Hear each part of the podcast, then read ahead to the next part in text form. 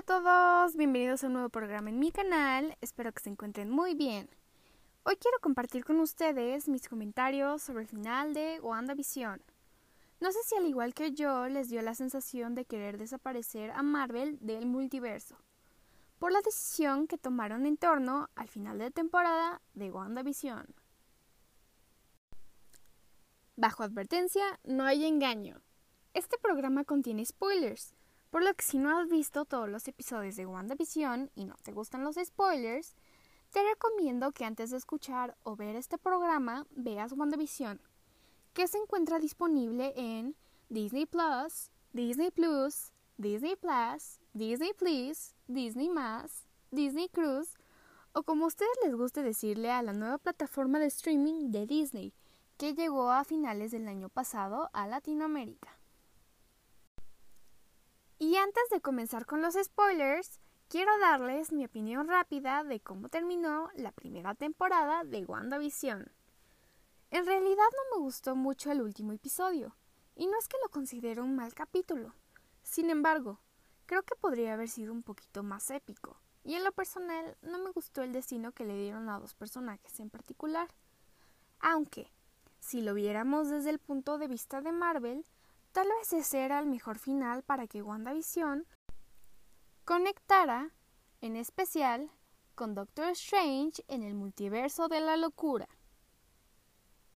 Pero bueno, comencemos con mi opinión de WandaVision con spoilers. Me gustó mucho la serie porque es una serie muy innovadora, que mezcla la comedia de situación clásica con el MCU que en muchos casos junto a la familia a ver semanalmente cada capítulo, incluyendo ese momento creepy en el cual Wanda ve a Visión muerto, que en serio nos tomó por sorpresa. Claro que debo de admitir que yo sí me enojé mucho con Marvel por haber matado a Tommy y a Billy. Esa fue para mí la parte más trágica y triste del final de temporada. Y también me molestó un poco que Marvel matara de nuevo a Visión, pero si no mal recuerdo, Visión Blanco sigue vivo y con los recuerdos que le dio Visión. Así que uno murió y el otro no. Pero a mí, en cambio, no me molestó mucho que las teorías de los fans, incluyéndome, no se cumplieran en su totalidad. Al fin y al cabo, eran teorías, y creo que nuestras expectativas eran muy altas.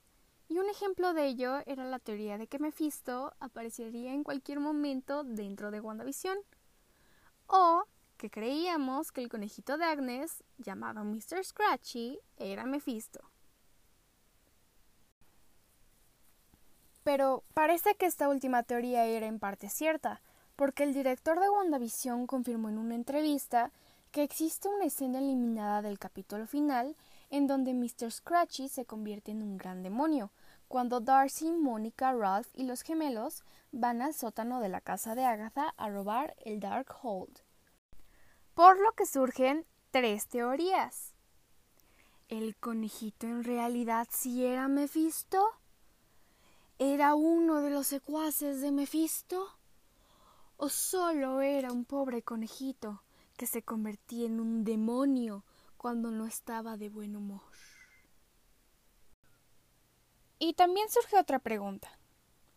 ¿Esta escena eliminada del conejito era una parte clave para el futuro del MCU o simplemente fue hecha para darnos un pequeño vistazo de lo que podríamos ver próximamente en los proyectos de Marvel?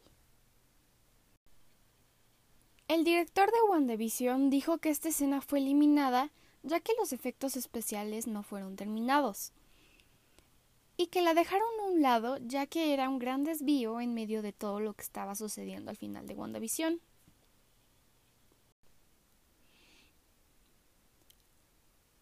A mí me hubiera gustado ver la escena dentro del final de WandaVision, porque nos hubiera enganchado un poquito más para esperar con más ansias la secuela de Doctor Strange.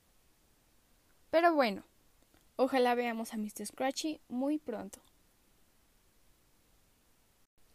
En general yo considero que WandaVision fue la mejor introducción a la fase 4 del MCU. La interpretación de Elizabeth Olsen fue fantástica y la introducción de Monica Rambeau, ya de grande, fue asombrosa y emocionante.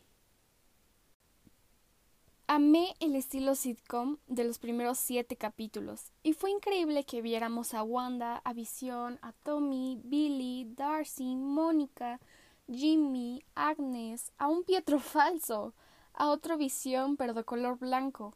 Y tuvimos un pequeño cameo de un Scroll que le dice a Mónica que un viejo amigo de su mamá quiere hablar con ella. Mónica le pregunta en dónde y ella le señaló para arriba, lo cual yo interpreto que el amigo de su mamá es Nick Fury, que se encuentra en el espacio y que quiere hablar con Mónica, por lo que vimos en una de las escenas post-crédito de Spider-Man Far From Home. Pero esto solo es una suposición. Espero que les haya gustado el programa de hoy. Platíquenme en los comentarios qué les pareció la serie de WandaVision. Y recuerden que estaré subiendo contenido casi todos los viernes, así que no olviden suscribirse, darle like, activar la campanita de notificaciones y seguirme en todas mis redes sociales como Instagram, Facebook, Twitter, Twitch, TikTok, YouTube y muchas otras más, en las cuales me pueden encontrar como Destiny Rilo. Nos vemos el próximo viernes.